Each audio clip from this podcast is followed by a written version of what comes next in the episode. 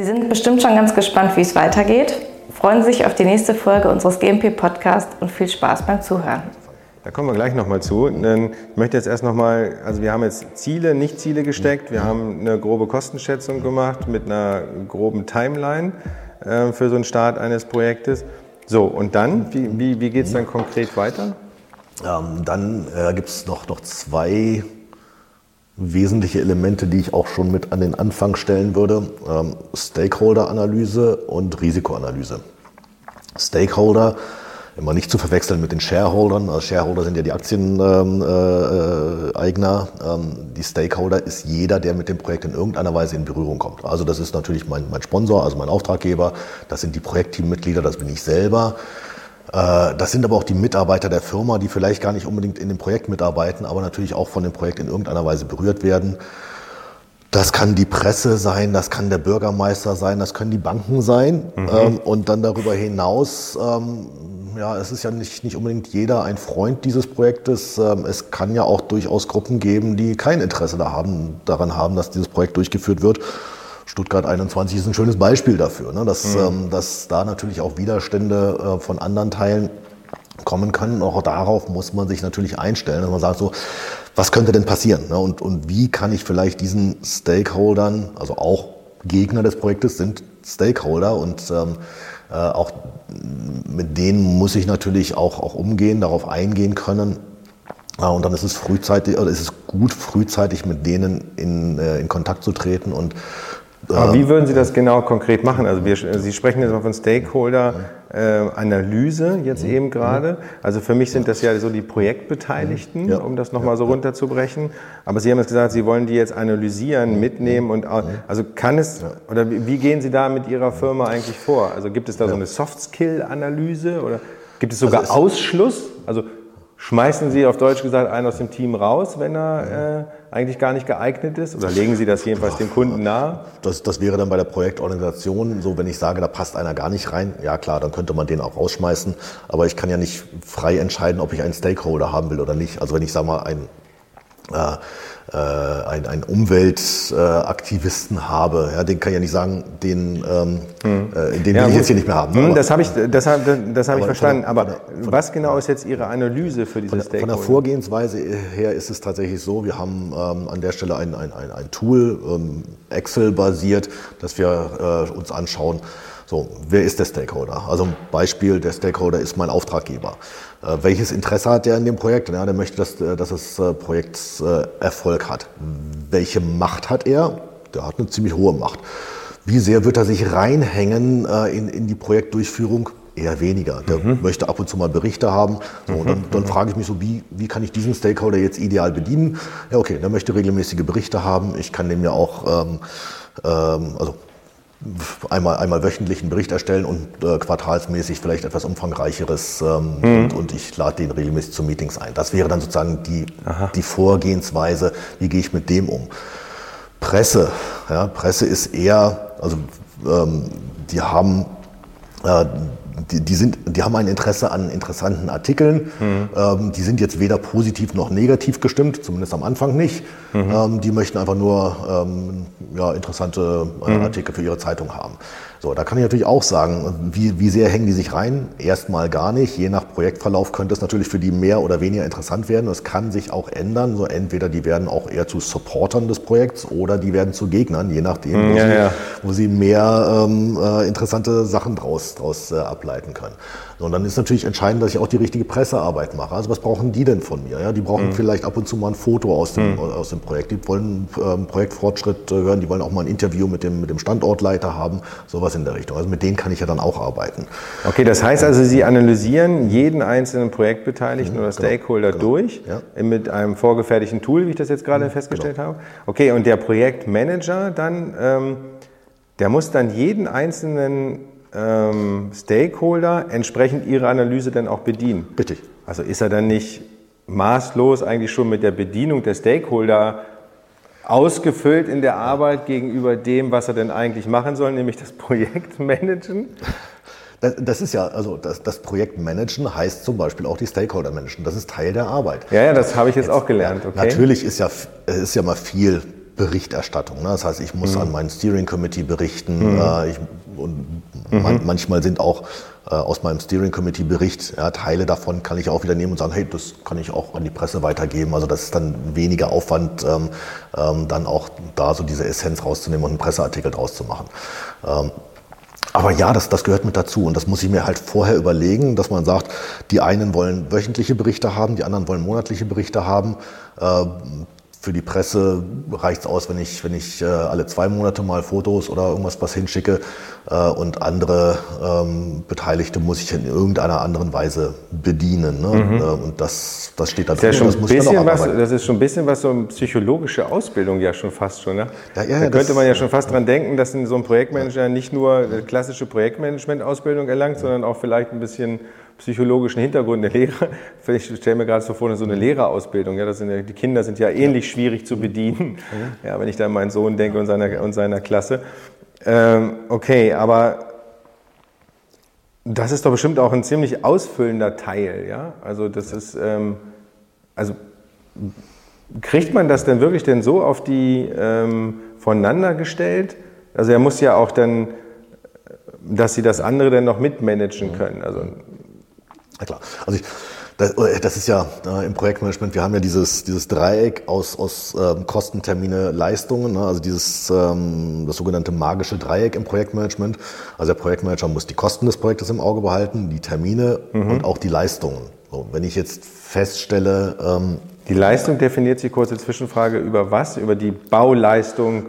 Über, das, über, über, die Zieldefinition, mhm. ähm, ähm, dass ich eben auch genau das liefere, was der ja, was mein okay, Sponsor erwartet. Mhm. So, also Beispiel, ähm, ich kriege Probleme mit meiner, mit meiner Terminschiene, es verzögert sich irgendwas, ja, dann wäre es natürlich ein leichtes zu sagen, ach, ich hole mir noch zehn Leute mehr, die an dem Projekt mitarbeiten, dann hole ich auch die Zeit wieder rein. Mhm. So, blöderweise wollen die zehn Leute aber auch Geld dafür haben. Das heißt, ich kriege mir mal ein Problem auf meiner Kostenseite ähm, mhm. und ähm, eine andere Möglichkeit wäre zu sagen, ach wisst ihr was, wir legen keine Fliesen äh, in, in, das, äh, in das Foyer rein, sondern wir lassen einfach den, den Estrich. Das ist viel billiger und sieht auch gut aus. So, dann habe ich aber meine Leistung nicht mehr erreicht. Ne? Und das ist das, ist das ah, okay. Problem, dieses, dieses Dreieck, dieses magische Dreieck muss ein äh, Projektmanager mhm. immer im, im, Auge behalten und diese Balance halten, dass eben alles erfüllt da wird. Da fehlt aber jetzt die äh, Stakeholder-Betrachtung da drin in Ihrem magischen äh, Dreieck. Naja, die Stakeholder können ja einen Einfluss nehmen auf Termine und, und, und ah, Kosten ah, okay. im Zweifelsfall. Das heißt, letztendlich ja, spielt das mit rein. Mhm. Ähm,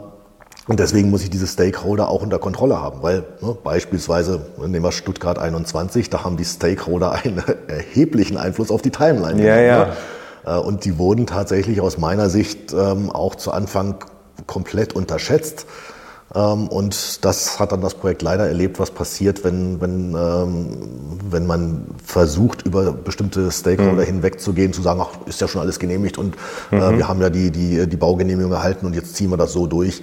Das ist ja da komplett mhm. um die Ohren geflogen. Ne? Also er muss ja ein richtiges Einfühlungsvermögen haben, weil es gibt ja bestimmt nicht alle, in jedem Projekt ist nicht jeder Stakeholder dann auch so, ja. Mensch, das ist ja super, was du da machst, sondern es gibt ja auch richtig Gegenwehr oder Gegner, die Sie jetzt gerade benannt haben. Also er muss ja Einfühlungsvermögen, Empathie haben, hohe Resilienz ja schon fast schon. Also das ist ja, das bringt ja auch nicht jeder dann mit. Ne? Also ist so ein Projektmanagement doch schon erhebliche Anforderungen an die Persönlichkeit. Ja. Und das, das ist aber genauso der, der, der Punkt, was wir auch ähm, äh, eingangs schon hatten. Ne? Also Projektmanagement äh, braucht auch äh, Erfahrung. Ähm, man muss solche Sachen auch mit abschätzen mhm. können. Äh, zweimal ein ähnliches Projekt zu machen, heißt nicht, dass ich das in, in, in wirklich gleicher Form durchziehen kann, sondern die Stakeholder sind immer ein bisschen unterschiedlich. Genau. Das Projektumfeld ist immer ein bisschen unterschiedlich und da muss ich ähm, mhm. mir das genau betrachten und gucken, wo, wo muss ich jetzt an der Stelle vielleicht anders umgehen. Wird das eigentlich in dieser Ausbildung schon, schon mit ja. auch ja, eingebracht, was Sie gerade gesagt haben? Ah, ja, genau okay. das. Also man macht da auch eben so viele Fallstudien, also tatsächlich auch mal ja, man spielt mal ein Projekt durch, mhm. was ich in Deutschland mache, man spielt mal ein Projekt durch, was ich in einem komplett anderen Umfeld mache, also äh, ich sag mal in, in, in Asien ja. oder in Afrika, wo ich, wo ich andere Randbedingungen habe. Wo muss ich denn da Einfluss drauf nehmen? Ich hatte vorhin auch gesagt, Risikoanalyse ist für mich auch mal ein wichtiger Genau, das wäre jetzt der nächste Aspekt, Punkt. Ne? ne? Also genau. wir haben jetzt ja immer noch die Ziele definiert, nicht Ziele definiert, Projekte, Kosten, Timeline, Stakeholder analysiert, habe ich jetzt gelernt, sehr schön. So, und jetzt mache ich die Risikoanalyse oder was ist jetzt der nächste ja. Schritt? Okay. Also Risikoanalyse ist auch mit eins der, der, ähm, Dinge, die ich am Anfang schon mitstelle. Das heißt, so die wesentlichen Projektrisiken erstmal erfassen. Das kann ich auch zu Anfang schon. Also was, was könnte diesem Projekt widerfahren? Es könnte äh, vom Management ge komplett gecancelt werden. Ja. Ach so, das ist ja, jetzt eine Risikoanalyse, gar nicht jetzt auf das spezifisch schwierige Projekt im Sinne von ähm, fachlich gesehen, also um den Raum, sondern das ist die Risikoanalyse zum Gesamtprojekt. Zum, zum Gesamtprojekt, ah. genau. Ja, mhm. und ähm, auch letztendlich Risiken, die sich aus dem Umfeld ergeben. Ja, wie sieht es denn da mit, mit, ähm, mit der Infrastruktur aus? Ähm, wie sieht es mit, mit Liefermöglichkeiten aus? Sowas kann, äh, kann ich mir anschauen. Äh, auch so allgemeine Sachen, so wie hoch ist das Risiko, dass irgendeiner meiner Schlüssellieferanten vielleicht ausfällt? Ja, wie, ähm, wie hoch ist das Risiko, dass ich ein Problem mit der, mit der Behörde kriege, weil ich das vielleicht mhm. hier so gar nicht umsetzen kann. Oder aktuell das, wie jetzt Lieferschwierigkeiten. Genau, ja? ne, das, mhm. äh, so, solche Sachen. Und ähm, äh, da ist die Vorgehensweise tatsächlich sehr ähnlich einer, einer FMEA. Dass ich sage, wie hoch ist die Eintrittswahrscheinlichkeit, wie hoch ist die Schwere und mhm. äh, wie hoch ist die Entdeckungswahrscheinlichkeit, hat man da jetzt nicht so, weil das, das kriegt man dann schon mit in den, äh, in den Fällen. Aber ich, ich bilde, bilde mhm. mir dann einen Faktor und überlege mir, was kann ich denn dann dagegen tun? Also kann ich das irgendwie das Risiko vermeiden, versichern, verlagern? Das sind ja so diese mhm. klassischen Vorgehensweisen äh, und sagt dann, das Risiko, dass ich, äh, dass mir ein, ein äh, eine Maschine zu spät geliefert wird. Ja, ja. Was, was kann ich denn tun? Okay, ich kann mir vielleicht einen bestimmten Puffer in meinen Projektzeitplan mit einbauen, ja, dass ich auch von vornherein sage, ich habe bestimmte Pufferzeiten mit drin, um solche leichten Verzögerungen mit, mit mhm. wegpuffern zu können. Also für mich scheint das ja eigentlich der wesentlichen Punkte jetzt in der Vorbereitung zu sein, neben der Kostenstruktur vielleicht. Also, aber das, äh, jener, jeden Punkt, den Sie jetzt aufziehen, ist ja wesentlich, um das Projekt ja am Laufen zu halten. Ja. Und alle, also immer einen Schritt voraus zu denken. Ja. ja. Und tatsächlich, ähm, also man kommt, wenn man so eine Risikoanalyse macht, ähm, über den Verlauf des Projektes wird das auch immer detaillierter. Manche Risiken fallen weg, neue kommen hinzu. Ja, über den Projektverlauf ähm, äh, merkt also man dann. Das ist ein lebendes Dokument, ja, ja, ja absolut, das führe ich absolut, dann auch äh, mit. Absolut, okay. ja. Also äh, ich sage mal so, so, ein einfaches Beispiel, ähm, äh, man fängt an ähm, bei einem Neubauprojekt, ja, die Bagger fangen an, ähm, da auszugraben und man findet einen Blindgänger. So, dann habe ich erstmal einen Projektstopp und das, dann hole ich mir einen Kampfmittelbeseitigungsdienst. Das ist so. Wenn ich jetzt schon angefangen habe, äh, alles, alles auszubuddeln und die Baugrube ist da und ich habe nichts gefunden, wunderbar, dann kann ich das Risiko auch aus meiner Risikoanalyse streichen. So, das ist dann ja, schon mal ja, gut, weg. Okay. Später, später kommen vielleicht andere hm. Risiken mit dazu, eben könnte ein, ein Lieferant ausfallen, kann es passieren, dass eine Maschine vielleicht beim Transport beschädigt wird. Das sind dann so Sachen, die dann mhm. ähm, später erst mit reinkommen. Das muss ich mit berücksichtigen, ähm, gebe dem eine bestimmte Wahrscheinlichkeit, stelle mir dafür sowohl Geld als auch Zeit in, mhm. meine, in meinen Puffer mit rein, also in mein Budget und in meinen Terminplan. Äh, ein Fehler, der an der Stelle oft passiert, ähm, ist, dass ähm, ein, ein äh, Leitungskreis erwartet, ja, wunderbar. Wir haben ja eine Risikoanalyse gemacht. Dann ist ja alles gut. Und wenn man dann hinkommt und sagt, ähm, ja blöd, jetzt ist tatsächlich dieses eine Risiko eingetreten. Ja, jetzt brauche ich dieses Geld, jetzt brauche ich diesen Puffer. Dann gucken die einen ganz entsetzt an, so, hä, wie konnte denn das passieren? Wir haben doch eine Risikoanalyse gemacht. Und dann sage ich, ja, ne, haben wir. Wir haben auch 150 Risiken gelistet. Also es ist zwar unwahrscheinlich, dass alle eintreten, aber es ist genauso unwahrscheinlich, dass keins davon eintritt. Also irgendwas wird eintreten und dafür habe ich mir ja einen Puffer geschaffen. Mhm. Und das, äh, das muss man immer mit, mit berücksichtigen. Okay. Ja, sehr, sehr, interessant. Okay, also wir haben jetzt diese Riese und haben wir damit äh, jetzt in unserer Analyse die, die, die Vorbereitung abgeschlossen? Oder was sind jetzt die nächsten Schritte? Also wir haben das, wir haben das ja idealerweise jetzt perfekt vorbereitet, das ja. Projekt. So, und als, äh, als wesentliches Tool, was man noch mit aufsetzen sollte, ist auch ein vernünftiges Änderungsmanagement, auch im Projekt. Mhm. Ähm, das ist letztendlich vergleichbar zu dem, dem, was man auch aus der GMP-Welt ja. kennt. Äh, ist aber entscheidend, auch im Projekt Änderungen zu verfolgen. Mhm. Äh, es gibt auch kein Projekt ohne Änderungen. Und ähm, natürlich, je früher man solche Änderungen hat, desto weniger Geld kosten sie. Das kennt man, ne? wenn ich erst gebaut habe und dann wieder umbauen muss, dann verschlingt das viel, viel mehr Geld. Es muss auf jeden Fall bekannt sein, wenn eine Änderung erforderlich ist, dass man sagt, so, was, was soll denn geändert werden, was habe ich davon, wenn es geändert wird, was kostet es und mhm. hat es Einfluss auf den Terminplan. Und äh, das sollte als Tool mit aufgesetzt werden und auch unbedingt durchgehalten werden. Mhm. Ähm, naja, die Konsequenz ist ja, ja, bei allen immer das Durchhalten, ja, auch bei ja, der Risikoanalyse, bei der Pflege etc. Ja, also ich habe mal einen Bauleiter gehabt, der hat großen Spaß daran gehabt, so morgens einmal einen Baustellenrundgang zu, zu machen. Und dann hat er so, ah, nee, das gefällt mir nicht, ja, mach das mal anders. Ja, hat er den, den Bauleuten irgendwas zugerufen. Das haben die dann auch ganz prima gemacht. Und das war dann jedes Mal, hat er, also er hat völlig problemlos, sag ich mal, jeden Morgen für 5000 Euro Änderungen in Auftrag gegeben, ne? ohne dass der selber eine Ahnung davon hatte, was denn das kostet, was, mhm. äh, was er da gerade gemacht hat. Und Verstehe. ich, ich kriege dann als Projektmanager natürlich am Ende vom, äh, vom, vom Quartal, vom Monat oder am Ende vom Projekt von dem Bauunternehmen ja, das ist die Rechnung für das, was ihr beauftragt habt. Ja, das ist die eine Rechnung. Und das ist der Stapel für die mündlich zugerufenen Änderungen ja, von eurem ja. Bauleiter. Und das sind teilweise erhebliche Kosten. Dann falle ich dann rückwärts vom Stuhl. Ich sage, hey, was ist denn da passiert? Ja, warum hm. wusste ich davon nichts? Weil das hat er gar nicht gemerkt, dass er da mal hm. wirklich für, für große Beträge Änderungen in Auftrag gegeben hat. Und das darf nicht passieren. Hm. Das ist, ähm, äh, da, da, muss unbedingt auch mit Disziplin das eingehalten werden. Auch eine wesentliche Aufgabe des Projektmanagers da, die Leute zu, zu disziplinieren, egal wie er es dokumentiert. Natürlich haben wir auch da ein, ein, ein Template. Ja, so müssen bitte ähm, äh, Änderungen bei uns vorher werden. beantragt werden, mhm. müssen vorher genehmigt werden und erst dann wird geändert. Ja. Mhm.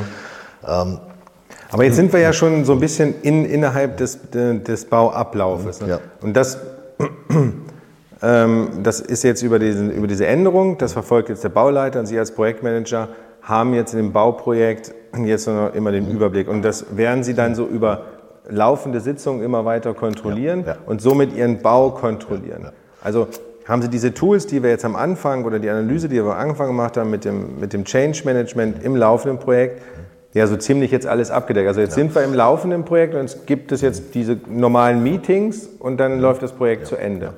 Also was, was, ähm, was man auch, ähm, was mit dazu gehört, ist ein sogenannter Projektstrukturplan, äh, wo man erstmal sagt, so wie will ich das Projekt der Reihe nach ablaufen lassen.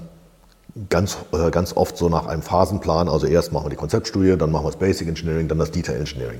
Dann bricht man das weiter runter, was sind denn so die Teilaufgaben und die Teilprojekte bis runter zu einzelnen ähm, äh, Aufgabenpaketen, mhm. ja, die dann zugeordnet werden. Also äh, der mhm. Mitarbeiter Brandes bekommt jetzt von uns das Aufgabenpaket, äh, eine Installationsqualifizierung durchzuführen. Mhm. Dann steht in dieser Aufgabenbeschreibung auch drin, äh, dazu muss bitte ein Plan, Plan erstellt werden, dann muss die, die, äh, die Durchführung geplant werden und äh, am Ende steht dann ein, ein fertiger Bericht der, der, der IQ. Mhm. Äh, und das mache ich dann als Projektmanager im laufenden Projekt natürlich immer zu jeder Phase so, was steht denn jetzt an? Ja, welche welche ähm, Aufgabenpakete sind jetzt fällig oder welche sind in den nächsten 14 Tagen fällig? Und dann sage ich, Herr Brandes, ja, nächste Woche startet die IQ, haben wir denn alle Voraussetzungen dafür äh, jetzt äh, erfüllt? Können wir wirklich starten oder fehlt noch irgendwas, was wir aus dem Weg räumen müssen? Dass man auch da sicherstellen kann, diese Termine einzuhalten. Und das passiert dann in den wöchentlichen Meetings. Auch, auch wirklich von Anfang an. Natürlich zu Anfang High-Level, später wird es immer detaillierter. Hm. Okay, habe ich verstanden. Für mich ist es so ein bisschen zusammenfassend, der Projektmanager, klar, managt das Projekt, das, ich, das sagt das Wort schon, aber letztendlich ist er ja ein sehr starker disziplinarischer Verwalter von Aufgaben und Risiken, ähm, die ich mir vorher festgelegt habe mhm. und bedient hauptsächlich die Stakeholder und hält damit das ganze Projekt irgendwie im Griff. Und sein, sein Sprachrohr nach unten, das ist dann der Bauleiter, denke ich mal. Weil er ja, oder, selber ja, ist ja also, nicht jeden Tag ja. vor Ort, das schafft er ja aufgrund dieser vielen To-Dos jetzt ja gerade. Also je nach Projekt mhm. können, können das... Ähm die Teilprojektleiter sein, die dann wieder ähm, mhm. einzelne, ähm, also wenn ich so ein, so ein, großes Neubauprojekt habe, wo es vielleicht auch einzelne Gebäude gibt, jedes Gebäude wird von einem Teilprojektleiter. Jeder Teilprojektleiter hat dann wieder einen Bauleiter, einen äh, Prozesstechniker, einen, einen äh, Mess- und Regeltechniker. So, die berichten an den Teilprojektleiter, die Teilprojektleiter berichten an den Projektleiter. Bei kleineren Projekten hat der Projektleiter. Also Projektleiter ist für Sie gleichzeitig auch der Projektmanager. Ja, ja. Also, dass also, wir immer das gleiche ja, Wording haben. Das ist das gleiche Wording als Projektmanager, mhm. gleich Projektleiter in dem Fall. Okay. Ähm, ich muss die anderen Funktionen, die, die auch in so einem Projekt mit dazugehören, ähm, also Abteilung Qualitätssicherung, also GMP-Qualitätssicherung muss ich natürlich auch mit im Boot haben. Mhm. Abteilung äh, Arbeitssicherheit und Umweltschutz mhm. habe ich immer mit dabei. Äh, Abteilung Zulassung würde ich übrigens auch immer mal mit involvieren, weil irgendwann kriegen die ja später auch mal ein paar Dokumente und die müssen auch sagen, was sie brauchen. Mhm. Ähm, äh, Abteilung Finance natürlich. Hm, ja, ähm, das, das sind ja alles so die, die wesentlichen Leute, ja. die man braucht. Und ähm, die berichten im Prinzip ja. alle an den Projektleiter okay. und der Projektleiter muss die natürlich auch mit Aufgaben versorgen und diese Aufgabenerledigung auch abfragen. Hm. Okay, das ist ähm, interessant, weil jetzt die, sich für mich die Frage nämlich ähm, anstellt, wie ist denn eigentlich optimal, ich habe jetzt gerade, wir haben es ja gerade auch schon besprochen, es gibt Teilprojektleiter, Bauleiter, Unterbauleiter etc. Aber was würden Sie denn sagen, so wenn es das überhaupt gibt, so ein durchschnittliches Pharmaprojekt, nennen wir es mal, wie der Aufbau sein sollte? Also was sind so maximal die Menge vielleicht an Stakeholdern, die Sie so aus Erfahrung sagen würden? Also es kann ja nicht sein, dass ich da 30, 35 Stakeholder drin habe. Und äh, Projektmanager, wenn ich jetzt das so merke, also ein Projektmanager kann das, was Sie jetzt erzählt haben, ja maximal in so einem Mini-Umbau leisten. Da muss es ja mehrere Projektmanager geben. Stell ich, also stelle ich mir ja, jetzt so vor. Deswegen die Frage, wie, wie ist die beste Zusammensetzung eigentlich? Ähm, also ich habe es immer so gehandhabt, beziehungsweise handhabe es auch immer noch so ähm, in den in den regelmäßigen Sitzungen. Da sind ja meine, meine Schlüssel-Stakeholder drin, also zumindest mhm. die ähm, jetzt ähm, auch von, vom, vom Auftraggeber benannt sind. Das ist ja häufig der Auftraggeber selber. Das ist jemand, der den Bereich Produktion verantwortet. Das ist jemand, der den Bereich Qualität verantwortet, Finance, mhm. ähm, Arbeitssicherheit, Umweltschutz. Das sind so die, die wesentlichen Leute. Ich habe ich hab die immer in einem regelmäßigen, in einer regelmäßigen Besprechung, abhängig vom Projekt, typischerweise einmal pro Monat, dass die ein, ein Update kriegen. Äh, ich mache dann mal einen Projektbericht äh, oder einen, einen, ja, einen Projektbericht äh, für die im, im Vorfeld und mhm. meine Faustregel ist immer eine Folie pro Teilnehmer. Also eine Folie zum Thema Finance, eine Folie zum Thema mhm. Timelines, was haben wir an Produktionsanlagen. So, dann ist jeder von denen abgeholt. Dann gibt es noch eine Folie zu, äh, zu Änderungen im Projekt. So, und dann sitzen da im, im Raum, ich sag mal, zehn Leute. Mhm. Mehr sollte es auch gar nicht werden. Ähm, ja, können auch weniger sein. Wenn es zwölf sind, ist auch nicht so schlimm, kriegt man noch gemanagt. Ähm, dann ist man aber auch innerhalb von einer Stunde mit seinem Vortrag durch. Dann sind die ähm, äh, auf dem aktuellen Stand der Dinge, die können Fragen stellen und die wissen auch über sämtliche Projektrisiken und auch über sämtliche Projektänderungen Bescheid. Und wenn es wesentliche Änderungen gibt, die den Projektumfang beeinflussen, dann müssen die natürlich auch entscheiden. Ja, wenn ich mhm. sage, ach, ich habe mich entschieden, äh, das wird zu teuer, wir lassen eine Tablettenpresse weg, dann sparen wir Geld. Ja, das ist eine wesentliche Projektänderung, da sollten die darüber Bescheid wissen und dem auch zustimmen. Ähm, natürlich so kleinere Änderungen, wenn ich sage, ach, ähm, keine Ahnung, wir, wir verzichten mhm. auf, äh, ja. auf, auf, irgendeinen Spind in einer, in einer Schleuse oder sowas, ja, das muss ich denen nicht mitteilen, das, so viel Befugnis habe ich dann selber. Ähm, aber die Leute würde ich regelmäßig äh, updaten, das sind 10, 12 Leute. Letztendlich gibt es aber in jedem Projekt immer einen, der den Hut auf hat. Mhm. Ja, der ist dann der Projektmanager, manchmal auch Project Director genannt. Und je nachdem, wie groß das Projekt wird, gibt es dann natürlich einzelne Unterprojektleiter, die mhm. dann wieder an den, an den Chef oben berichten. Okay, das ist die Zusammensetzung von den Stakeholdern. Und so ein, so ein, so ein klassisches Pharmaprojekt mit Projektmanagern aufzusetzen, das ergibt sich einfach aus der Größe, das, das kann man gar nicht so festsetzen. Ne? Genau. Also letztendlich, äh, auch wenn ich nur eine Schleuse umbauen will, ist das auch erstmal ein Projekt. Natürlich mhm. ein viel, viel kleineres, das kostet dann allenfalls einen sechsstelligen Betrag. Mhm. Ähm, äh, auch da brauche ich aber natürlich verschiedene Beteiligte. Also ich brauche jemanden, der das Projekt managt und ich mhm. brauche jemanden, der den Schleusenumbau äh, für, mit Wände, Decken, Böden mhm. äh, managt und vielleicht brauche ich auch noch einen Lüftungstechniker. Mhm. Ähm, also die Leute muss ich auch zusammenholen. Es ist immer noch ein Projekt. Das ist vielleicht deutlich kürzer und deutlich billiger, aber es ist immer noch ein Projekt. Ähm, und der grundsätzliche Aufbau, so ein Manager mit den verschiedenen Gewerken, die ich brauche und auch äh, auch diese Sachen, Risikoanalyse, Stakeholder-Analyse, natürlich ist das weit weniger komplex, als wenn ich einen riesen Neubau habe. Okay, das machen Sie also immer? Das, grundsätzlich mache ich das immer das kann in so einem, was wenn ich einen Schleusenumbau habe, ja, da bin ich in einer halben Stunde fertig, ne, weil da wird es nicht viele, ja, ja. nicht viele Risiken bei den Stakeholdern geben. Das finde ich gut, aber dass Sie immer kontinuierlich das Gleiche machen, ja, genau. damit das sich auch festigt, ne, auch für Ihre Mitarbeiter. Ja, und auch äh, übrigens ähm, ist immer die Gefahr, gerade bei kleineren Projekten, nehmen wir diese, diesen Schleusenumbau. Ähm, Risikoanalyse kann da spannend werden, weil was passiert denn, wenn ich einen Schleusenumbau, also Umbau im Bestand, mhm. Äh, ich habe einen, einen bestimmten Zeitraum, in dem ich das machen muss. Ja, typische Shutdown-Phasen. Mhm. Wenn ich da jetzt eine Verzögerung von sechs Wochen habe, was bedeutet denn das für den Betrieb? Mhm. Ja, weil dann kann der ganze Betrieb, der kriegt ja keine Materialien mehr eingeschleust oder kein Personal mehr eingeschleust. Dann steht auch der ganze Betrieb dahinter mal ja. sechs Wochen. Ja, kleine Ursache, große Wirkung. Das muss ich als Projektmanager wissen. Mhm. Und ähm, das müssen auch die, die Stakeholder, also meine Auftraggeber wissen. Achtung, hier ist ein nicht unerhebliches Risiko, dass sich vielleicht ähm, der Schleusenumbau verzögert aus diesem oder jenem Grund. Das könnte ja natürlich riesen Auswirkungen auch auf den laufenden Betrieb haben. Das mhm. ist tatsächlich auch die Schwierigkeit bei, bei Umbau im Bestandprojekten, ähm, weil ich da natürlich ähm, schon ähm, Auswirkungen auf den Nachbarbetrieb haben kann, was ja dann wieder ähm, möglicherweise einen Produktionsstopp mhm. im schlimmsten Fall bedeuten kann oder, oder, okay. oder eine Schädigung von mhm. Chargen, mhm. ja, dass, dass ich dann ja. Chargen nicht äh, verwerfen muss oder so. Okay, also ist die Risikoanalyse, die wir jetzt zum Schluss besprochen haben, ähm, eigentlich die wichtigere oder so, so zumindest das wichtigste Tool, vielleicht nicht auf den Neubau bezogen, dadurch auch vielleicht auch mehr, mehr Einflussnahme, aber im Bau und im Bestand ist das diese, schon das Dokument, was man jetzt sagen würde, das ist eigentlich, jetzt haben wir beide nicht das rausgearbeitet, was der Unterschied zwischen Neu- und Umbauten eigentlich sind. Das ja. ist halt das, diese Risikoanalyse im Vorfeld, ja würde das, ich jetzt ja, mal so also sagen. Es ist, hm. Ich finde es immer essentiell, dass das muss man betrachten und äh, ja. äh, tatsächlich nicht einfach so, auch wir fangen mal an und schauen mal, was dabei rauskommt, ja. äh, sondern das muss man vorher okay. wissen, damit man auch weiß, äh, was, was passieren kann und auch dann die richtigen Entscheidungen äh, treffen kann, die richtigen Maßnahmen treffen kann. Ja. Ja, Herr Behrens, das war super als äh, Grundlage jetzt, damit wir alle gelernt haben, was ist jetzt Projektmanagement. Also das fand ich fand ich also ein wirklich sehr interessantes Gespräch. Ich habe wirklich Neuerungen mitgenommen.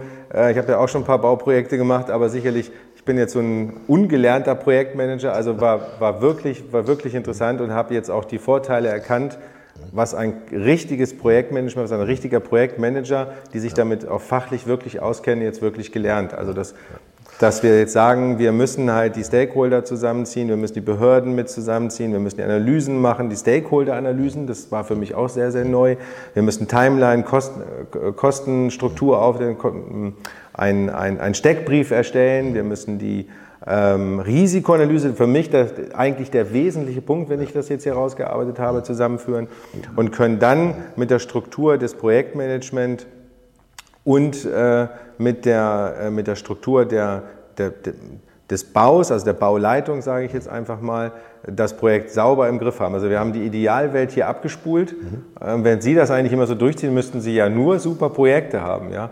Mal abgesehen von Randbedingungen, die Sie natürlich nicht beeinflussen können. Krieg, Unfall, Tod, was weiß ich. Ja?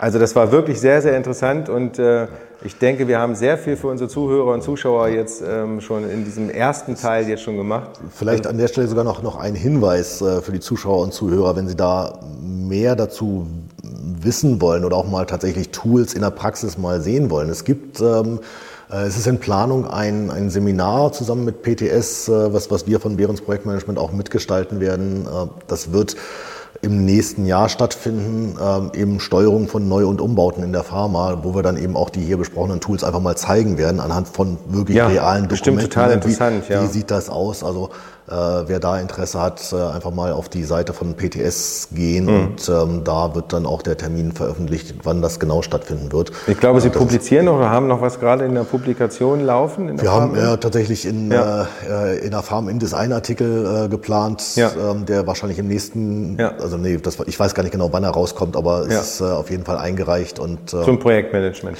Da geht es auch um, um mhm. Projektmanagement und Anforderungen an den Projektleiter. Ja. Ähm, da, da wird was, was kommen. Es gibt diesen einen äh, Bericht, was ich sagte, der ja. ungefähr neun Jahre alt ist, auch zusammen ja, mit, dem, mit dem RP Darmstadt ähm, geschrieben. Der ist sicherlich auch ganz interessant. Ja, also da gibt es äh, von unserer Seite auch immer mal. Und Sie bleiben uns erhalten und Präsenz. Mit Sicherheit, mit Sicherheit. Vielen, sehr, vielen herzlichen Dank für, den, für, diesen ersten Teil. Wir werden uns bestimmt nochmal treffen. Vielen herzlichen Dank. Gut, ich wünsche Ihnen alles Gute und bis zum nächsten Mal. Ciao. Dankeschön.